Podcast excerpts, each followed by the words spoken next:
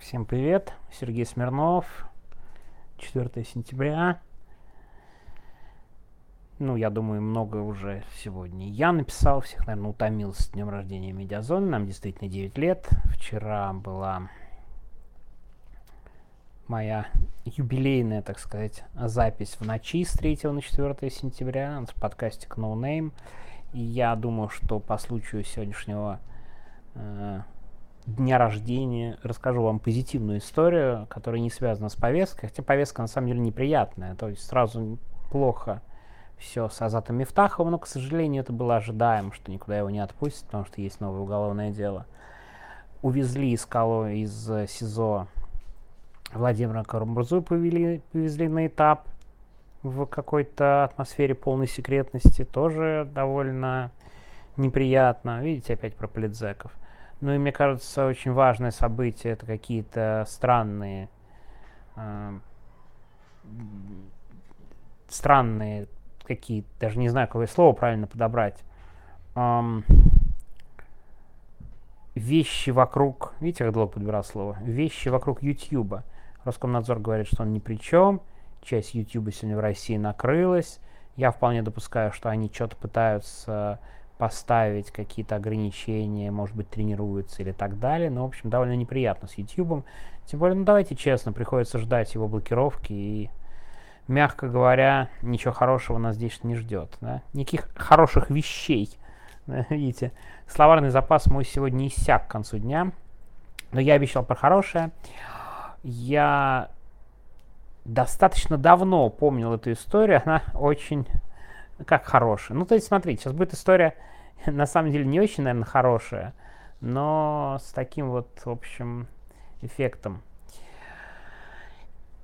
Я довольно много рассказывал про вот этих э, клоунов из группы поддержки Гиркина, которые не в состоянии никуда выйти, ни на что не оказались не способны, и все, в общем-то, у них не получилось. На самом деле, это было заметно, помните, по мятежу Пригожина. Куда делись все силовики? Что с ними случилось? Где эти все бравые охранники? Самые комичные были бойцы Ахмата, которые то три часа ехали с окраины Ростова в центр, потом выехали в районе Коломны, пофотографировались, ну, тикток войска, в общем, да, всем, мне кажется, стало понятно, что никто ничего не может сделать, никто никак не может отбить вот этот возможный мятеж возможный, потому что, да, мятеж, конечно, был, но непонятно были его цели. И никто ничего не может остановить никого. Сейчас там э, отдали Росгвардии Золотову вся якобы тяжелую технику. В реальности, конечно, передали Ахмату, но э, я подумал, это мне, конечно, одну очень показательную историю напоминает. И тут такие, тут такая будет смешная, на мой взгляд, история. И опять я сегодня ее вспомнил, потому что она касалась моего задержания и 15 а, суток в Сахарова. Ну, я сидел в Сахарово, мне дали 25 суток, а потом меня повезли на Мосгорсуд. Причем там интересно, потому что э, повезли быстрее, чем я думал. Мы с адвокатом планировали, что мы поедем не через 5, через 6, ну, чтобы как бы не супер торопиться, чтобы было понятнее. Но нет, меня повезли быстрее, адвокат быстро подал и тут же рассмотрели. А меня повезли из Сахарова довольно долго везли, причем отправили целую э, машину офицеров. То есть никаких даже не рядовых, каких-то там начинает там старшего лейтенанта, по-моему. Ну, то есть как бы из э, ОВД Тверское какая-то была относительно элитная поездка. Артем, давай-ка ты уже спать пойдешь. Где-то в садик, давай спать ложись, а не пытайся меня тут устраивать. Так вот, нас с Аней Велико повезли в э, Мосгорсуд. Довольно долго, кстати, наверное, часа полтора ехать, не меньше, а то и два. А, ну, мы доехали туда, там тоже была такая долгая возня, потому что суд эвакуировали, нас тоже повезли эвакуировать на этой машине. Ну, знаете, как я пользовался тем, что я в тот момент был такой относительный селебрити, ко мне в суд ходили и снимали. Спасибо большое коллегам за поддержку. И вот Мин... Артем, ты им не мешаешь? И менты толком не знали, что надо сделать, потому что меня выводят из машины, там какие-то журналисты меня снимают, такие, ой, мы нам это все не надо, как повезли, повезли нас далеко, но, в общем, мы уже с ними тогда как-то разговаривали, они такие, ну, как бы менты, менты, классические менты. А, потом мне снизили срок на а, 10 суток, вместо 25 дали 15. По-моему, всех удивили, потому что был, по-моему, единственный буквально случай, помимо здоровья, когда меняли, ну, у кого проблемы с здоровьем, тех отпускали.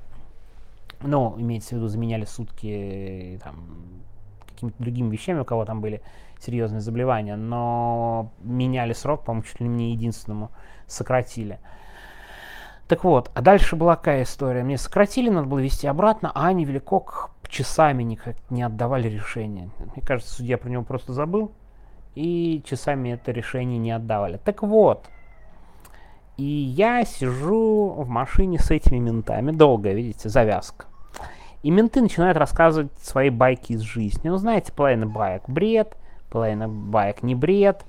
Uh, то есть много всего, как обычно, такого, uh, такого полументовского, и жалобы, какие-то байки. Все эти байки, я ну, не то, что пропускал мимо ушей, но это же, знаете как? Ну, ты слушаешь, слушаешь, а, типа, типичная ментовская история, а, типичная ментовская история. Пока они не дошли один из самых старых из них, такой самый опытный, пока он не дошел до очень забавной истории про 2002 год. Оказалось, что он очень давно работает, тогда был совсем молодым каким-то сотрудником, он сейчас как раз о пенсии думал. И он начал рассказывать про 2002 год и матч России-Япония. Тут очень важен контекст. Очень важен контекст. 2002 а, год, ну, Путин только, да, де-факто пришел, и, и был, был чемпионат мира, а, был чемпионат мира по футболу, и в центре Москвы на Манежной площади показывали футбол на большом экране. Показывали футбол на большом экране, Россия, Япония, и там интересно, что основной состав, там, ну, фанаты, футбольные фанаты, кстати, были на подъеме, это довольно важно. Кстати, Хочу обратить внимание, чтобы вы оценили, о футбольных фанатах я рассказываю первый раз в своей голосовухе. Раньше я бы рассказывал через день, а сегодня первый раз за все время. Так вот, футбольные фанаты там как раз были совсем не из основных фильмов, а скорее такая молодежь понаехавшая. И при этом умные люди догадались продавать алкоголь рядом. Но представляете себе, много тысяч человек, подпитые, э, молодежь в основном, ничем хорошим это и не могло закончиться, как вы, я думаю, себе представляете. Еще и Россия проиграла этот матч, это тоже был отдельный повод. Так вот, в какой-то момент там появилось много ментов, в ментов стали кидать, они были на лошадях, стали кидать бутылки. Так раз, слово за, там, слово за слово, действие за действием, ОМОН никакого крутейшего нет и так далее. А, в итоге начинаются прям, прям реальные беспорядки. Ну вот, то есть э, беспорядки, которые беспорядки, а не то, что обычно менты называют беспорядками. То есть э, там начинают бить машины, бить витрины, ну то есть прям активность, активность вот этой гоп молодежи, полуфанатов на самом деле. Такие, такие молодежь, они начинают реально крушить все вокруг. Так вот, это общий контекст. А теперь рассказ вот этого мента изнутри. И это, конечно, просто абсолютно феерическая история. Я не смогу ее, конечно, сейчас изложить, как излагал он, но его реакция была фантастическая и всех ментов. Короче, менты там, конечно же, дежурили. Конечно же, никакого ОМОНа там не было. Притом, ментов было достаточно много. Но как только они увидели вот эту группу людей, они сказали, да вы чё, у нас там один автомат, нафиг нам все это надо? Ну, нас, конечно, прилично, но мы что, дураки, что ли, куда-то лезть? Конечно, нет. Мы, говорят, примчались в свое ВД Тверская, все двери закрыли на засов, и сидели там пять часов, даже нос не показывали. Да бог его знает, что они нам сделают, еще нам ментовку разнесут. Не дай бог. Зачем нам это надо? Он это очень долго, тщательно и, знаете, каким-то неким даже удовольствием рассказывал, что, мол, не, ну о чем, мы люди, мы же не дураки, мы, конечно, работаем на режим, когда вот вы, вы типа вдвоем в машине, а было бы вас там, там несколько сотен, да нафиг нам все это надо. Ничего мы, конечно, делать не будем. Никому ничего применять.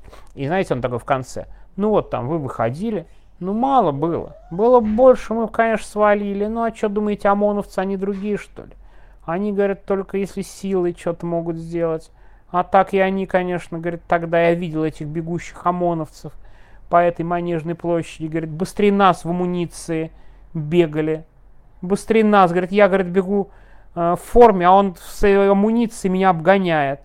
Он говорит, бойцы набрали супергероев.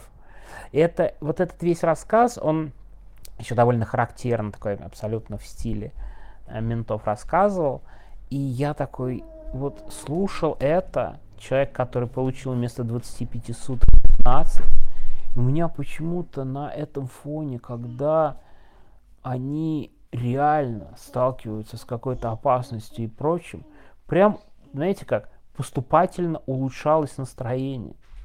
То есть, ну, даже в центре Москвы было такое. Да, ОМОНовец, ОМОНовцы убегают быстрее ментов в полной амуниции и так далее. Да, ну понятно, что их очень много и все прочее, но э, психология и не надо, то есть э, думать, что это все совсем невозможно. Не знаю, у меня какая-то для меня это такая история о том, что мы, да, не способны, честно говоря, надо признать, особенно после десятилетий подавления на какое-то реальное сопротивление, что-то еще, но на той стороне они им помнят на той стороне о нем думают. И вот там тоже нету такого, как сказать, что мы дураки, что ли? Нам что это надо? И в том числе я вот когда видел эти кадры из Ростова, ну правда же, тоже такие все эти менты и прочее, нафига нам это надо? Чем мы типа против этого Вагнера? Зачем? Это к вопросу вообще о режиме и о том.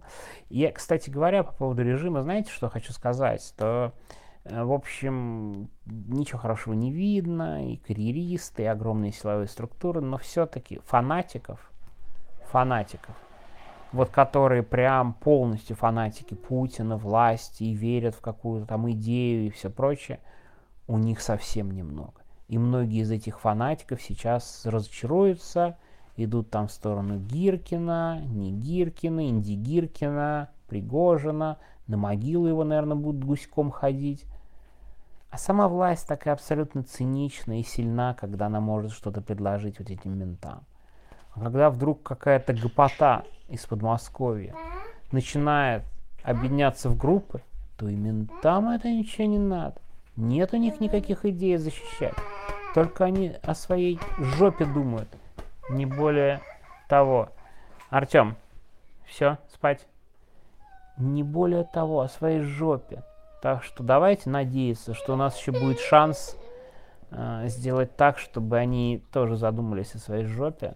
И знаете, меня этот рассказ Сахарова довольно долго держал в таком очень бодром тонусе. И рассказ этих ментов, они еще потом очень смешно между собой разговаривали. Такой, а их что там, 20 человек на тебя бежит, а ты куда? Такой, а я туда.